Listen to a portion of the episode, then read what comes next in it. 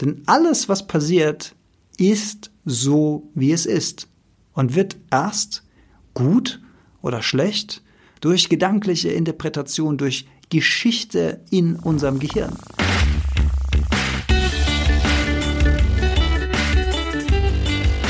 Die Heldenstunde, euer Podcast für ein gesundes und bewusstes Leben. Herzlich willkommen bei der Heldenstunde. Es begrüßt euch euer Gastgeber Alexander Metzler. Schön, dass ihr wieder dabei seid. Es ist Anfang November und wenn wir aus dem Fenster gucken, dann sehen wir eine Symphonie in Grau. Grau in Grau da draußen. Mal regnet's, dann trocknet's wieder ein bisschen an, dann regnet's wieder drauf. Man weiß nicht so recht, was man denn anfangen soll mit dem Wetter. Es ist auch nicht wirklich kalt draußen, es ist aber auch nicht warm draußen, es ist irgendwie nicht Fisch und nicht Fleisch. Also das perfekte Wetter, um sich ein bisschen in die eigenen vier Wände zurückzuziehen. Der Herbst ist voll da, der Winter steht vor der Tür und die Energie des Sommers und die Energie des Sonnenlichts fehlt uns jetzt vielleicht auch ein bisschen. Und das kann dazu führen, dass der eine oder andere vielleicht auch ein bisschen mehr grübelt als sonst, sich vielleicht Sorgen macht und genau darum soll es heute auch in dieser Folge gehen. Stopp deine Sorgen. Das hier wird eine Solo-Folge, aber wir müssen natürlich nicht auf unsere liebe Co-Moderatorin Jolli verzichten, die ja einige eurer wunderbaren Rezessionen eingesprochen hat. Und es ist auch eine wunderbare Gelegenheit, hier mal wieder zu hören. Inspiration mit spannenden Themen von Tennisfan 20. Super informativ. Bin auch durch Andreas Kieling auf euch aufmerksam geworden. Habe die letzten Tage immer nachgesehen, ob die nächste Folge bereits erschienen ist freue mich auf die ökologischen Themen. Nach dem Urteil in Brüssel ist es umso wichtiger, Aufklärungsarbeit zu leisten. Gier geht bei denen leider vor Natur- und Umweltschutz. Cooles Thema von Robbie Me. Gesundheit und Einstellung zum Leben. Wenn man sich für diese Themen interessiert, ist man hier richtig. Prima Podcast von Frankie Berlin. Der erste Podcast über Gesundheit, den ich gehört habe. Cooles Thema. Freue mich auf mehr. Gruß aus Berlin.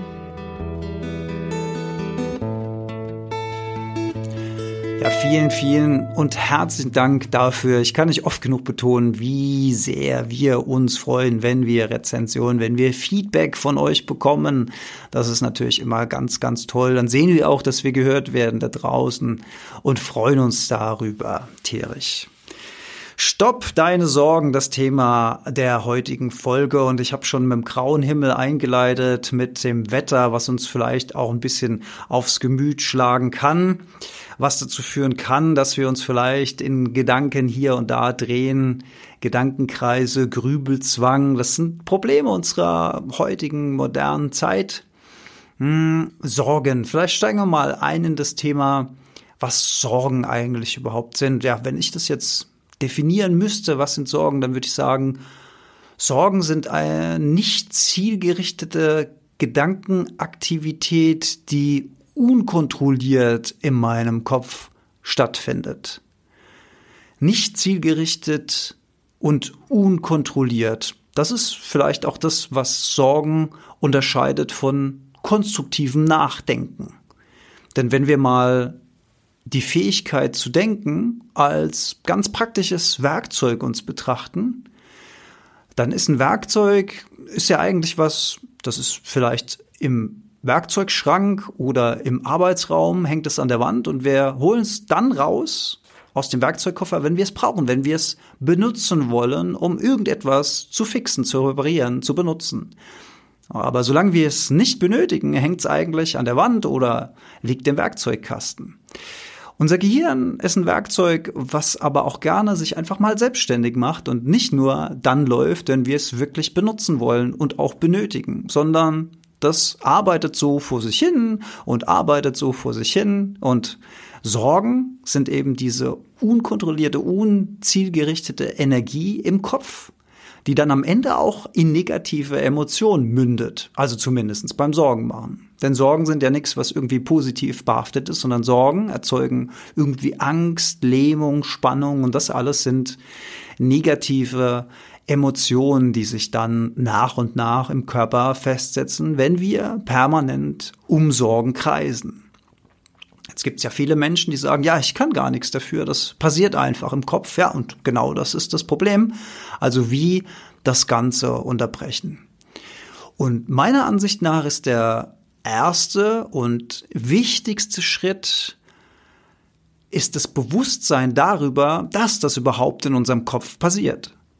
Denn wie oft ist es so, dass unsere Gedanken irgendwie abschweifen, sich selbstständig machen und wir sind minutenlang, manchmal stundenlang und dann über längere Phasen, Tage, Wochen, Monate oder manche Menschen ihr ganzes Leben lang in diesen Denkmustern gefangen, weil sie nie gelernt haben, das Ganze zu betrachten, zu analysieren, sich bewusst darüber zu werden und dann zielgerichtet zu unterbrechen. Also der erste Schritt ist wirklich das Bewusstsein darüber, was passiert denn eigentlich in meinem Kopf.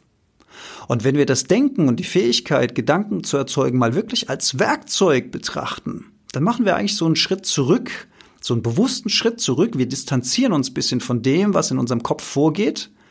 Wir sind nicht mehr das, was in unserem Kopf vorgeht, sondern wir sind eigentlich der Werkzeugmeister, der hinten dran steht und das Denken dann benutzt, wenn er es für richtig hält, also konstruktiv und produktiv und zielgerichtet. Ah, es ist schwierig und da sind auch schon viele Philosophen und viele Lebenscoaches haben da große Aufgaben vor sich, wie wir alle, diesen Schritt zu machen, dieses Bewusstsein darüber, dass ich A, nicht meine Gedanken bin und B, ein Bewusstsein darüber, dass ich Kontrolle darüber bekomme, was denn da in meinem Kopf passiert. Ich bin zum ersten Mal mit diesem ganzen Thema durch das wunderbare Buch Sorge dich nicht lebe von Dale Carnegie in Verbindung gekommen und er hat da auch eine ganze Reihe von wunderbaren Strategien und die werden wir uns in der Folge unter anderem natürlich auch näher betrachten. Jetzt kann man sich als erstes natürlich mal fragen, worüber macht man sich denn eigentlich Sorgen? Ja, ich denke mal so, man ist bei der Hausarbeit beschäftigt, man ist am Abtrocknen oder am Spülen, vielleicht am Staubsaugen oder whatever. Und man merkt, das Gehirn driftet ab, dann sind es ja eigentlich, ich würde sagen, ich würde sagen, in 95 Prozent der Fälle Dinge, die irgendwann mal in der Vergangenheit passiert sind, die man um die man sich kreist, wo man denkt, das ist passiert und Mensch, habe ich mich darüber geärgert oder hätte ich, ich hätte ich mich doch nur hätte ich doch nur anders reagiert in der Situation damals. Also dieses Zurückdenken in die Vergangenheit. Oder wir machen uns Sorgen über irgendetwas, was eventuell in der Zukunft kommen könnte. Wir konstruieren also Situationen, die uns bedrohlich vorkommen, so, so tolle Sachen wie Altersarmut zum Beispiel oder Krankheit oder wir machen uns Sorgen um ein Familienmitglied, was mit ihm oder ihr eventuell passieren könnte. Oder ob wir unseren Job verlieren oder ob unser Chef uns mag oder, oder, oder. Also Dinge, die unser Gehirn konstruiert, die in der Zukunft kommen könnten.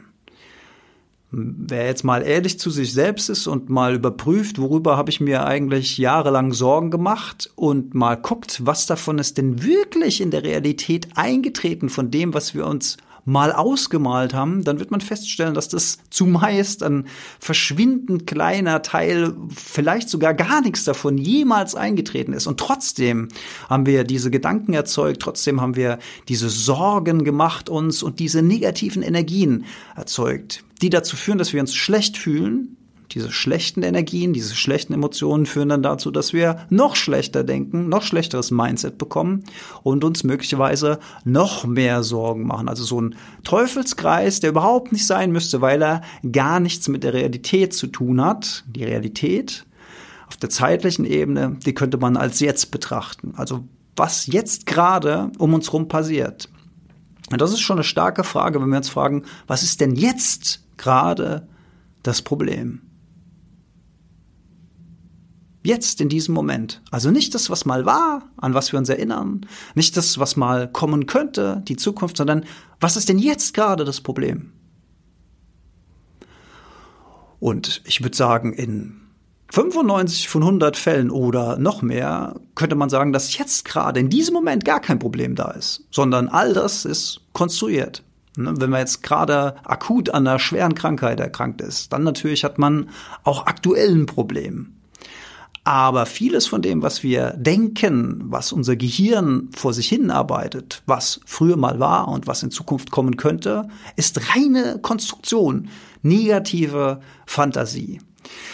Und Dale Carnegie hat dafür ein schönes Bild kreiert. Das ist dieses Bild von diesem Ozeanschiff, was in der Lage ist, vorn und achtern, also äh, vorne und hinten auf dem Schiff, Schleusen hochzufahren, um das Schiff vor eindringendem Wasser zu schützen. Also Deck für Deck können Schleusen hochgefahren werden und das Schiff wird im wahrsten Sinne des Wortes abgeschottet gegen das eindringende Wasser. Und dieses Schiff ist ein Bild für unser Gehirn und das eindringende Wasser vorne und hinten sind Bilder für Gedanken, die wir kreieren aus der Vergangenheit und aus der Zukunft. Und er sagt, schotten Sie Ihr Schiff ab, machen Sie die Schotten dicht. Das heißt nichts anderes als mach dein Kopf zu gegenüber der Vergangenheit und der Zukunft, sondern konzentriere dich aufs Jetzt.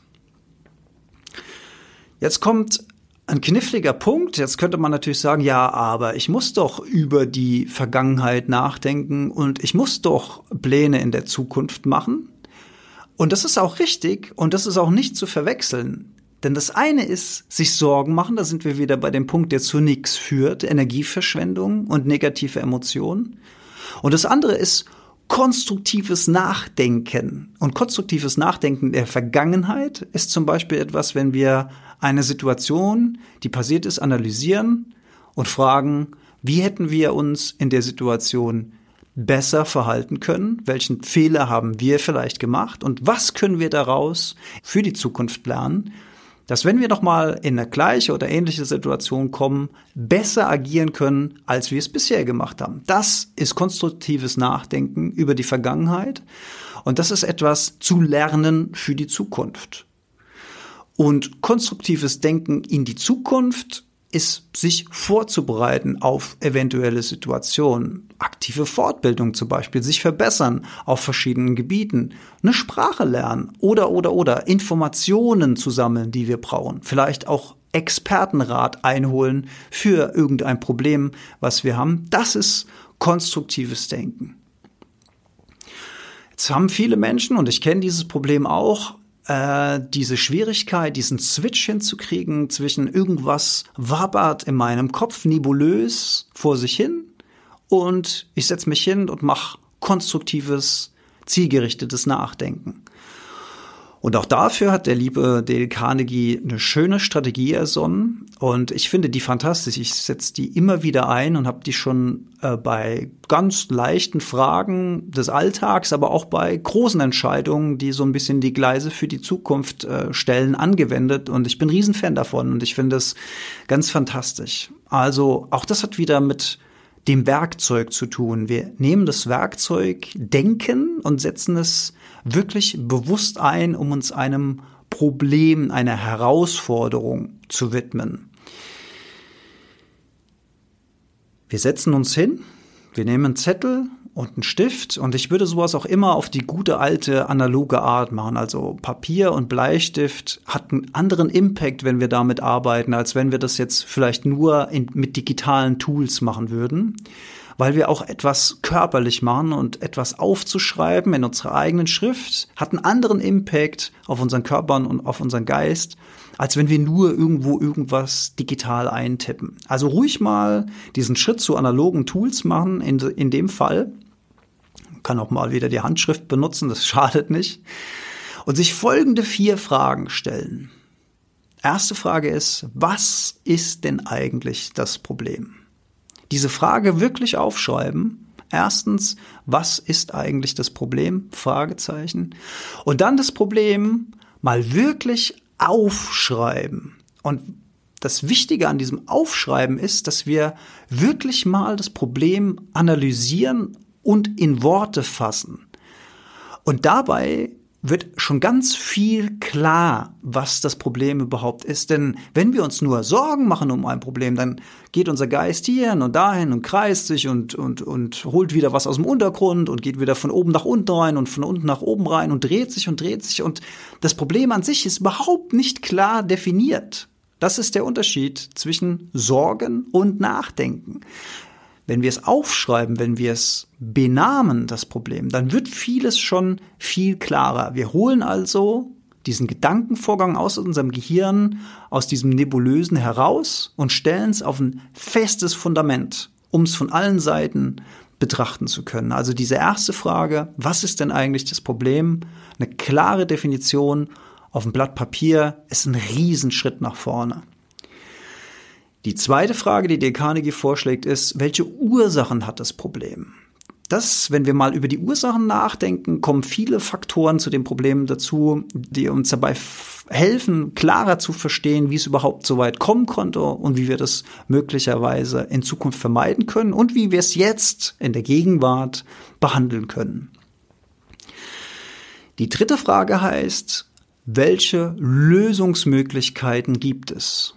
Und dann schreibt man wirklich auf 3a, Lösung so und so, 3b, Lösung so und so, 3c, Lösung so und so, 3d, Lösung so und so, indem wir diese verschiedenen Lösungsansätze klar durchdenken, kriegen wir ganz viele Perspektiven und wir bedenken auch positiv und konstruktiv die möglichen Auswirkungen. Es wird also viel klarer, was passiert denn eigentlich, wenn dieser Zustand, um den wir uns Sorgen machen, eintreffen könnte. Was passiert dann und welche Reaktion, welche Lösung schlage ich vor?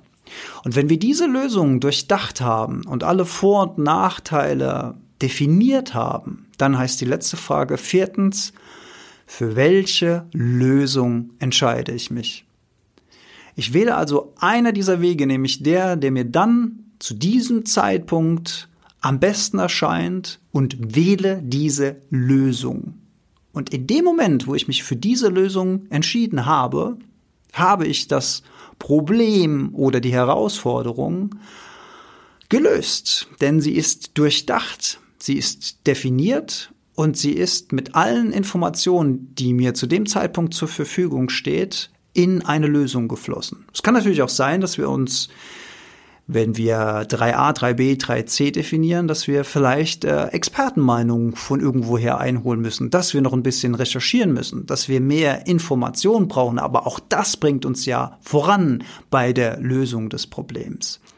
Aber wenn wir dann uns für eine Lösung entscheiden, dann haben wir zu dem Zeitpunkt, an dem wir uns für diese Lösung entscheiden, die bestmöglichste Entscheidung getroffen, da wir alle Informationen, die zu diesem Zeitpunkt und auf Basis unserer Erfahrungen und vielleicht mit Hilfe von Expertenrat und und und zur Verfügung stehen haben, die hat uns dazu gebracht, diese Lösung zu wählen. Ich betone das deswegen so, weil im nächsten Schritt ist es dann auch wichtig, wenn man diese Lösung gewählt hat, also diese Entscheidung getroffen hat und dieses Wort entscheiden, das kann man auch mal schmecken, dieses Wort entscheiden. Das bedeutet, man scheidet sich von etwas, man scheidet sich von allen anderen Möglichkeiten, weil wer eine einzige gewählt hat, die Entscheidung, also man entscheidet sich von diesen Sorgen im Kopf, weil man eine konstruktive Lösung gewählt hat. Also wenn wir diese Entscheidung getroffen haben, dann soll das so sein, dass wir dann auch im Nachhinein nicht mehr darüber nachdenken und dann noch weiter grübeln. Es hilft nämlich ab einem gewissen Zeitpunkt einfach auch nichts mehr, noch weiter über ein Problem nachzudenken, wenn wir eine gute, konstruktive Lösung erarbeitet haben. Das ist auch ganz wichtig, denn viele Menschen gehen in diese Falle, machen eine Entscheidung, fragen sich ja einen Tag später, oh, ist das wirklich wichtig? War das wirklich, habe ich das richtig gemacht? Und dann fangen wir wieder an zu kreisen. Nein, wir haben diese Entscheidung mit den bestmöglichsten Informationen auf einem festen Fundament von allen möglichen Perspektiven beleuchtet und haben diese Entscheidung getroffen. Und sollte sich, und das ist aufgrund dieser Gedankenarbeit, die wir vorher geleistet haben, diese Entscheidung dann in der Zukunft doch als negativ herausstellen, das ist wirklich, denke ich, auf der Basis sehr, sehr selten der Fall, dann können wir immer noch, wenn es soweit ist, regulierend eingreifen und das Ganze vielleicht nochmal feinjustieren oder die Gleise tatsächlich nochmal umstellen. Aber bis sich das herausstellt, aufhören, darüber weiter zu grübeln, denn dann machen sich wieder neue Energien frei, wenn wir mit diesem Grübeln aufhören, positive Energien, positive Emotionen im Körper, weil wir nicht mehr weiter um dieses Problem kreisen.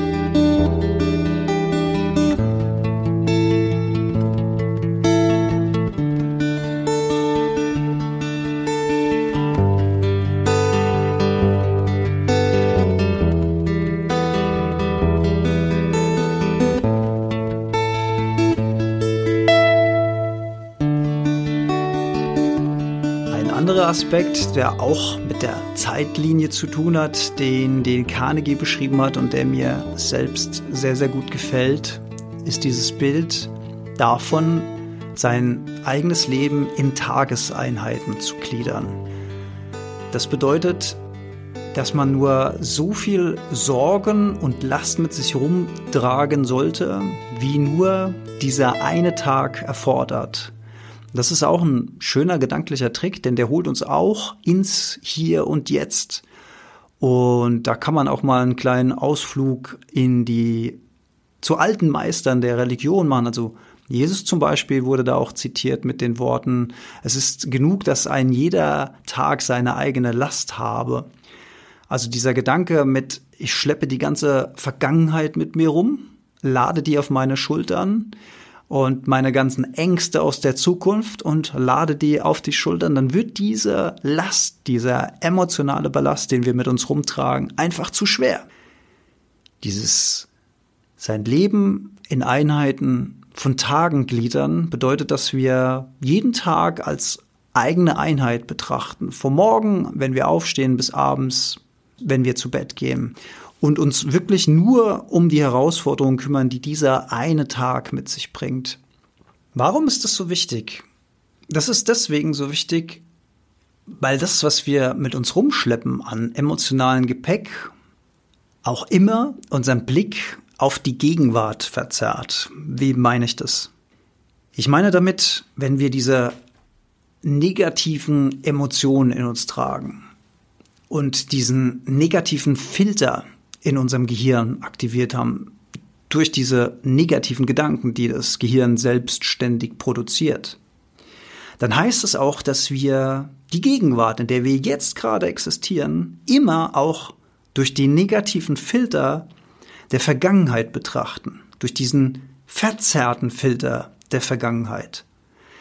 Das bedeutet, dass wir das Jetzt, wie wir es gerade erleben, und das ist ja der Moment, der jetzt gerade ist, ja immer nur das, was wir wirklich gerade besitzen, was wir gestalten und wahrnehmen können, weil alles andere, das haben wir schon gelernt, ist nur Gedankenkonstrukt. Aber wenn wir dieses Jetzt, dieses Hier, dieser Moment, wo ihr euch gerade befindet, Ihr seid vielleicht im Auto unterwegs oder in der Bahn oder seid am Spazierengehen, macht gerade Hausarbeit. Egal, was ihr gerade jetzt in diesem Moment macht, das ist der Moment, den ihr habt. Nichts anderes. Wer weiß, was morgen ist. Und das, was ihr im Gehirn habt aus der Vergangenheit, wenn ihr das mit in diesem Moment tragt, was jetzt gerade ist, dann bedeutet das, dass ihr das jetzt auch viel schlechter genießen könnt weil diese negativen Emotionen aus der Vergangenheit nachwirken, weil ihr das hier und jetzt immer aus dem Filter eurer Sorgen betrachtet. Und wie schlimm ist das? Wie können wir denn unsere negativen Emotionen loswerden, wenn wir die Welt durch diese Filter betrachten? Und das finde ich auch relativ logisch, aber wenn man das noch nie gehört hat oder wenn einem das noch nie jemand gesagt hat, dann ist es vielleicht ein Moment, wo es einem wie die Schuppen von den Augen fällt. Also mir ging es damals so, als ich das zum ersten Mal gehört habe, ich gedacht, Mensch, das, das ist schon bestechend logisch und auch krass dass man das jahrelang vielleicht äh, vor sich hin hat treiben lassen und sich die schönen Momente des Hier und heute und jetzt hat kaputt machen lassen von seinem Kopf, weil man immer irgendwie gefangen war in Gedanken aus der Vergangenheit und in Sorgen um die Zukunft. Das könnte so ein richtiger ja, Game oder Life Changer werden, diese Information. Und manchmal muss man so eine Information auch an verschiedenen Stellen immer mal wieder hören, bis es irgendwann Klick macht im eigenen Gehirn. Also vielleicht hört ihr das, was ich euch heute erzähle, in ähnlicher Form demnächst in einem anderen Podcast oder in, Ra in einer Radiosendung oder ihr seht es in einem Film oder ihr lest es wieder in einem Buch und meine Worte berühren euch gerade gar nicht, aber beim nächsten Mal macht es auf einmal Klick. Oder umgekehrt, ihr habt es vorher schon mal irgendwo gelesen und es hat noch keine Bewandtnis gehabt. Aber jetzt, wo ich das gerade noch so eindringlich versuche zu schildern, macht es auf einmal Klick. Also wenn euch so ein Thema öfter begegnet, dann ist das oft auch ein Hinweis dafür, dass es in irgendeiner Form eine Relevanz haben könnte für das eigene Leben. Also so nehme ich das jedenfalls mittlerweile wahr. Und diese Realitätsverzerrung durch diese verzerrten Filter aus Vergangenheit und Sorgen um die Zukunft, die verbauen uns halt wirklich die Chance, das zu gestalten, was wir haben, nämlich das Hier und Jetzt, diesen Moment, in dem wir uns gerade befinden. Denn wie sollen wir denn die Gegenwart genießen können, wenn wir das immer alles mit uns rumschleppen? Dafür also dieses Bild des Schiffs, sich abschotten vor Vergangenheit und Zukunft oder auch dieses Leben in Einheiten von Tagen gliedern.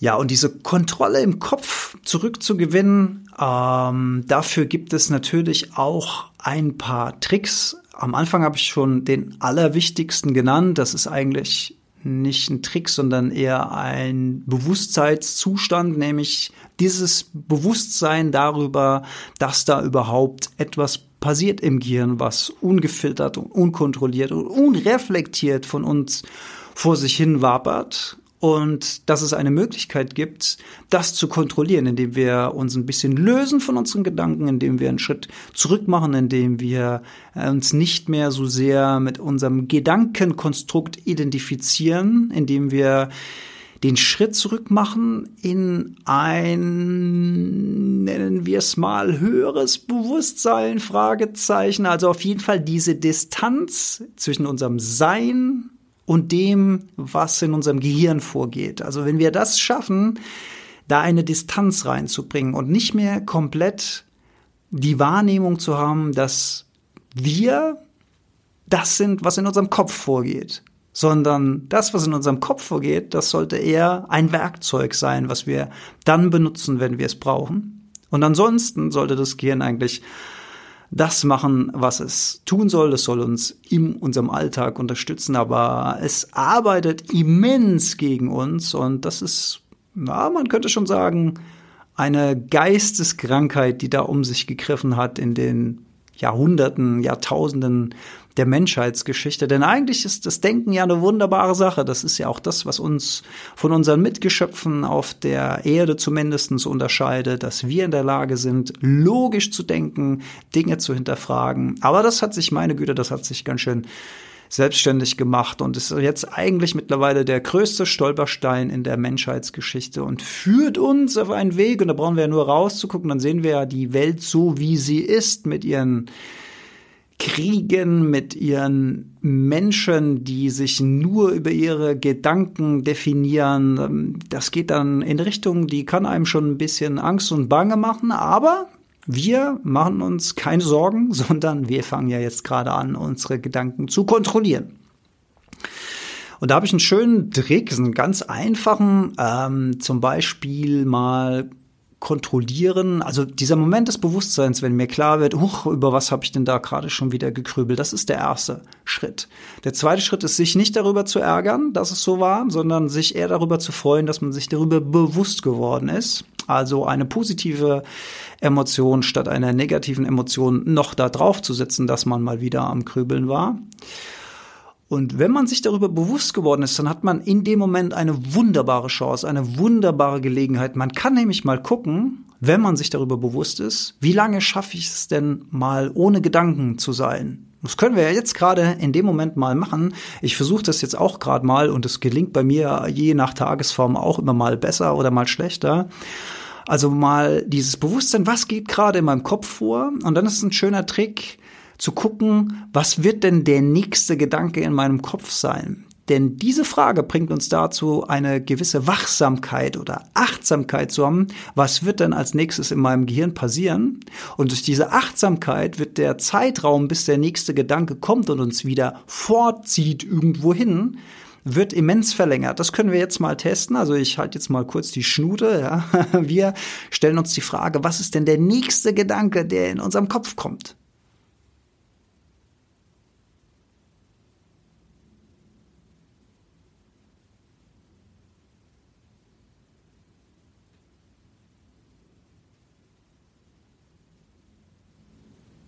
So, ich, ich habe meinen nächsten Gedanken. Vielleicht hattet ihr ihn noch nicht oder noch viel schneller. Mir ist äh, die Sauna in den Kopf gekommen.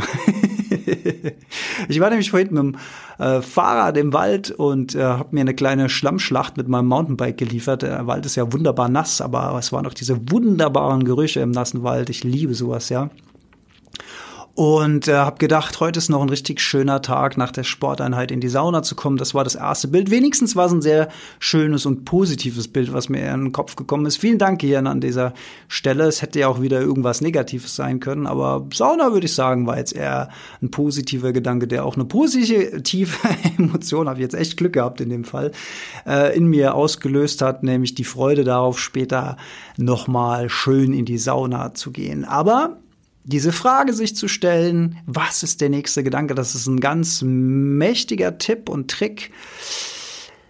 Also nochmal, wenn der Moment des Bewusstseins kommt, dass ich mir bewusst darüber werde, was in meinem Kopf passiert. Denn vorher bin ich mir ja nicht bewusst. Vorher läuft mein Gehirn amok und macht, was es will. Aber in dem Moment, wo ich es schaffe, bewusst zu werden darüber, nicht darüber ärgern, sondern eher darüber freuen, dass ich es geschafft habe, mir darüber bewusst zu werden. Und die Frage, die ich mir dann stellen kann, ist, was ist der nächste Gedanke, der in meinem Kopf kommt, um eine kleine Lücke entstehen zu lassen zwischen den Gedankenkonstrukten. Diese Ruhe, die wir dann kurz in unserem Gehirn haben, das ist so ein wunderbarer Moment der Kontrolle. Und das Schöne ist, auch das ist wie Liegestütz, je öfter man das trainiert und je öfter man das macht und je öfter man sich bewusst wird, desto besser funktioniert es. Und bei mir ist es mittlerweile so, dass ich mir mehrfach am Tag darüber bewusst werde, mehrfach am Tag kontrolliere, was passiert denn in meinem Gehirn und mehr und mehr Herr darüber werde, was passiert denn da. Natürlich auch nicht vollständig, gar keine Frage. Das schaffen wahrscheinlich auch nur die großen Zen-Meister und die äh, großen Philosophen dieser Welt, äh, da vielleicht sogar dauerhaft eine Stille. Ich weiß es nicht, wie das dann auch ist, wie sich das dann auch anfühlt. Ähm, das wird aber auf jeden Fall durch das Training immer besser. Und deswegen der Tipp, da mal dran zu bleiben. Jetzt verliert man das natürlich im Alltag wieder. Ja, der eine oder andere spürt jetzt vielleicht gerade Resonanz in seinem Kopf und in seinem Körper und sagt, Mensch, das ist eine geile Idee, da habe ich richtig Bock drauf, das bringt was zum Schwingen in mir, das probiere ich jetzt auch mal aus. Und dann ist der Podcast irgendwann zu Ende und man äh, wendet sich seinem Alltag zu und man vergisst es wieder und es verschwimmt wieder. Ja, da setzen wir uns einfach Trigger. Und äh, Eckhart Tolle hat zum Beispiel eine schöne Idee gehabt, dass ähm, er in seinem Vortrag gesagt hat, äh, warum nutzen wir nicht jede rote Ampel in unserem Leben, um uns bewusst darüber zu werden, was in unserem Kopf vorgeht und unsere Gedanken kurz zu stoppen. Denn er sagt, und das finde ich sehr folgerichtig, wenn eine rote Ampel im Straßenverkehr fähig ist, unser Auto anzuhalten, dann ist eine rote Ampel doch bestimmt auch in der Lage, mal unsere Gedanken kurz anzuhalten. Und der Trick ist eben, diese Ampel als Trigger, als Auslöser zu etablieren. Wir haben viele rote Ampeln, besonders wenn wir in der Stadt leben. Das ist eigentlich eine fantastische Umgebung, um diese spirituelle Übung zu machen. Also immer eine rote Ampel nutzen und einfach mal in dem Moment nur der Betrachter dieses roten Lichtes zu sein nur der Betrachter dieses roten Lichts, nicht mehr und nicht weniger. Kein Etikett dran kleben im Sinne von, man macht eine Geschichte daraus, oh, schon wieder rote Ampel, oh, ich muss schon wieder anhalten, oh, es geht überhaupt nicht voran, sondern diese ganzen Gedankenkonstrukte weglassen und einfach nur der Sinnempfänger des roten Lichtes zu sein. Den Kopf leer machen und versuchen über die Dauer der roten Ampel gedankliche Stille im Kopf zu erzeugen. Das ist eine wunderbare Übung, wenn man denn dran denkt. Also der erste, die erste Herausforderung ist eben, diesen Trigger rote Ampel im Alltag zu integrieren und das wirklich als Übung zu machen. Und je nachdem, wie lange die Rotphase ist, äh, ob vielleicht auch Autos hupen, also natürlich, wenn die Ampel grün ist, sollten wir unseren Verstand wieder aktivieren und auch weiterfahren, sonst ziehen wir den Unmut der anderen Verkehrsteilnehmer auf uns, auch nicht Sinn der Sache. Aber je nachdem, wie viel Ablenkung halt drumrum ist, werdet ihr sehen, wie schnell auch die Gedanken dann wieder während der Rotphase der Ampel hierhin driften und dorthin driften, was alles Aufmerksamkeit an sich zieht. So eine Stadt zum Beispiel ist ja auch ein ein Ort, ein von Menschen geschaffener Ort, der überall Aufmerksamkeit erzeugen will. Wir haben die Werbung überall, an jeder Bushaltestelle, auf jedem Bus ist Werbung. Wir haben diese Geräuschkulisse, wir hören vielleicht Sirenen, wir hören Musik aus dem Nachbarauto. Also überall wird unsere Aufmerksamkeit getriggert. Das ist, das ist halt die Stadt. Aber die Stadt bietet da eben auch Chancen und das ist rote Ampeln, rote Ampeln als Trigger die Gedanken zu das Auto zu stoppen und die Gedanken zu stoppen und einfach nur das rote Licht wahrzunehmen, nichts zu etikettieren, äh, etikettieren im Kopf. Das bedeutet nicht mit irgendeiner Geschichte belegen, ist es jetzt gut, ist es jetzt schlecht, habe ich es eilig, ist der Druck daran, all das wegzuschieben, denn die Situation ist, wie sie ist. Wir stehen an einer roten Ampel, nicht mehr und nicht weniger. Und all die Geschichten, die wir daraus erfinden, das ist alles nur Konstrukte in unserem Kopf. Das ist aber nicht die Situation. Die Situation ist die rote Ampel. Und Eckart Tolle hat noch so einen tollen Satz, den ich so schön finde. Erlaube dem Moment zu sein. Man könnte den auch erweitern mit erlaube diesem Moment so zu sein, wie er ist. Denn alles, was passiert, ist so, wie es ist und wird erst gut oder schlecht durch gedankliche Interpretation, durch Geschichte in unserem Gehirn, durch Etiketten, die wir überall den ganzen Tag von morgens bis abends auf Situationen kleben. Aber die Situationen, die sind einfach so, wie sie sind. Rote Ampel, kurz Gedanken unterbrechen. So, und jetzt trinke ich mal einen Schluck Tee Das ist nämlich auch das Schöne an der Herbstzeit. Das ist jetzt dieses hm, Einmuckeln, nennt man das ja auch so ein bisschen hier schön Couch und Decke.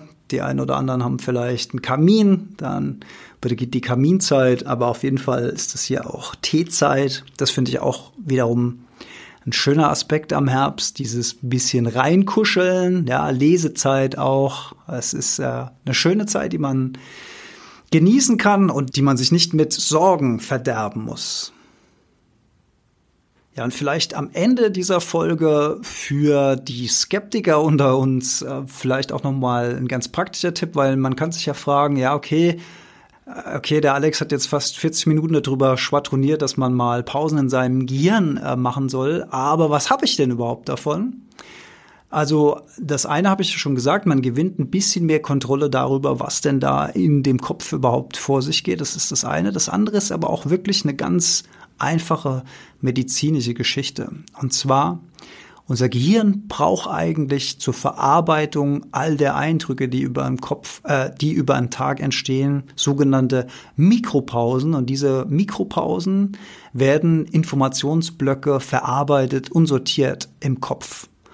Und eins der Probleme unserer modernen digitalen Gesellschaft, unseres digitalen Zeitalters ist, dass wir diese Mikropausen gar nicht mehr wirklich haben. Da ist ein entscheidender Faktor das Smartphone, denn wenn wir irgendwo eine Mikropause haben, was ist denn so eine Mikropause? Zum Beispiel das Warten an der Bushaltestelle oder das Warten in der Schalterhalle beim TÜV oder das, ja, generell Warten ist ja immer so eine Sache. Warten der Schlange am Supermarkt oder so. Und was man eben natürlich gut beobachten kann, ist, dass Menschen, sobald eine Lücke im Alltag entsteht, sofort der Griff zum Smartphone kommt und sofort das Gehirn dann wieder mit Informationen aus dem Smartphone versorgt werden. Seien das jetzt Nachrichten, seien das mal kurz E-Mails checken oder man guckt mal schnell auf Social Media. Und das bedeutet, dass diese Mikropausen, die früher da waren,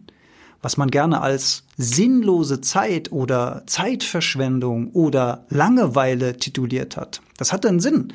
Das hatte den Sinn, dass unser Gehirn in diesen ja, passiven Momenten einfach Informationen verarbeiten konnte, wegsortieren konnte, archivieren konnte. Und dadurch, dass wir unserem Gehirn diese Möglichkeit heutzutage kaum noch lassen, dadurch, dass wir jede kurze Pause sofort nutzen, um neue Informationen zu füttern, das ist einfach so ein Ding unserer Zeit. Wir wollen beschäftigt sein, wir wollen produktiv sein, wir wollen auch beschäftigt wirken, offensichtlich. Ist auch ganz interessant, wenn ihr im Restaurant seid, achtet mal drauf. Ich, ich mache immer mit mir selbst Wetten, wenn ich ein Pärchen am Nebentisch oder so beobachte. Junge Leute, also sagen wir mal jünger als ich, ist egal, die können auch genauso alt sein. Achtet mal drauf, wenn der eine Partner mal kurz aufs Klo geht, sie oder er, scheißegal. Der andere, der am Tisch bleibt, ich würde mal sagen, in acht von zehn Fällen ist der erste Griff, sobald die Person weg ist, sofort zum Smartphone, sofort checken, denn diese Pause, die darf auf gar keinen Fall in irgendeiner Form so aussehen, dass man einfach nur da sitzt und irgendwo hinstarrt. Weil was ist das denn? Heute in unserer modernen Gesellschaft gab auch vom Postillon mal so ein schöner Post, Geisteskranker schaut im Bus aus dem Fenster statt auf sein Smartphone. fand, fand ich auch ein richtig schönes Ding. Also das vielleicht als praktischen Tipp am Ende, auch um den Bogen zu unserem modernen Zeitalter zu schlagen, zum digitalen Zeitalter und der wirklichen Frage, ja, was habe ich denn eigentlich davon, wenn ich diese Pausen mache? Ich habe davon, dass mein Gehirn die Möglichkeit hat, auch wieder Daten zu verarbeiten. Ich gewinne mehr Kontrolle, ich habe weniger düsteres vor sich hin grübeln in meinem Gehirn und vielleicht mit der wichtigste Aspekt, ich erzeuge weniger Angst, also weniger negative Emotionen. Das bedeutet mehr Gesundheit, mehr mentale Gesundheit und am Ende des Tages sogar mehr körperliche Gesundheit und Wohlbefinden. Vielen lieben Dank fürs Zuhören. Ich hoffe, ihr konntet was mitnehmen aus dieser Folge und ihr integriert es in euer eigenes Leben, diese Strategien zum Stoppen der Sorgen und was kleine Pausen in unseren Gedanken für immense Wirkung haben können. Seht euer Gehirn als Werkzeug und setzt es dann ein, wenn es wirklich konstruktiv und notwendig ist. Vielen Dank fürs Zuhören und bis zum nächsten Mal. Ciao.